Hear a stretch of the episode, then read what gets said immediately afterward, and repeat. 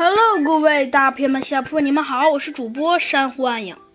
今天呢，珊瑚暗影呢 来给您播讲，来给您播讲我们的我们的小鸡墩墩探案记。上集中呢，我们讲到了呀，猴子警长呢，呃，他呢，他呢，总算找出了呀自己认为的凶手。没错。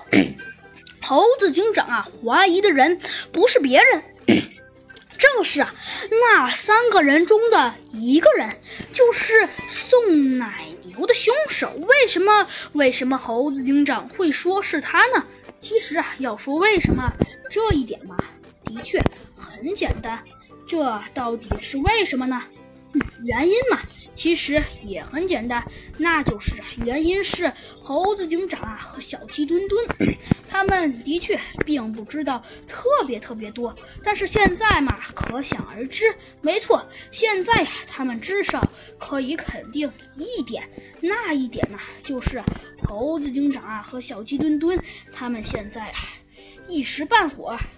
应该可能找不出什么特别可靠的证据来，所以猴子警长啊和小鸡墩墩便决定啊，他们应该还得再认真仔细的找一找。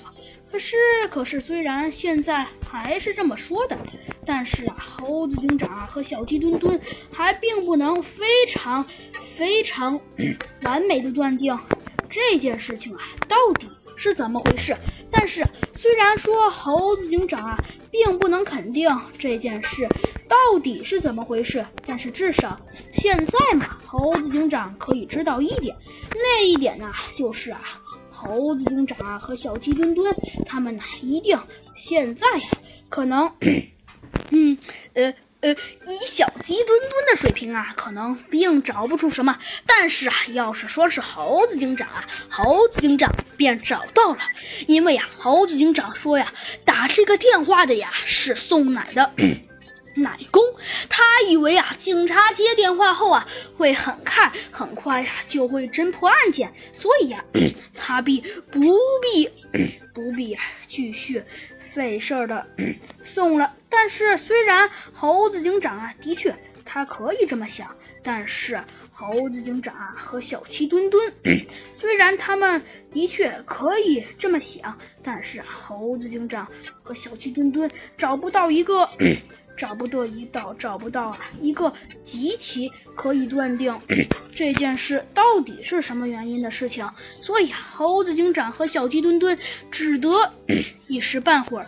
还并不能说出什么，于是啊，猴子警长和小鸡墩墩呢，便决定，便决定再找一找。当然了，这位牛奶工啊，他肯定是以为，通讯警察接到后啊，肯定啊会很快的就会侦破案件，因此啊，他呢，当然就不用送奶了。但是因为啊，现场有两份报纸，而却连一瓶牛奶也没有。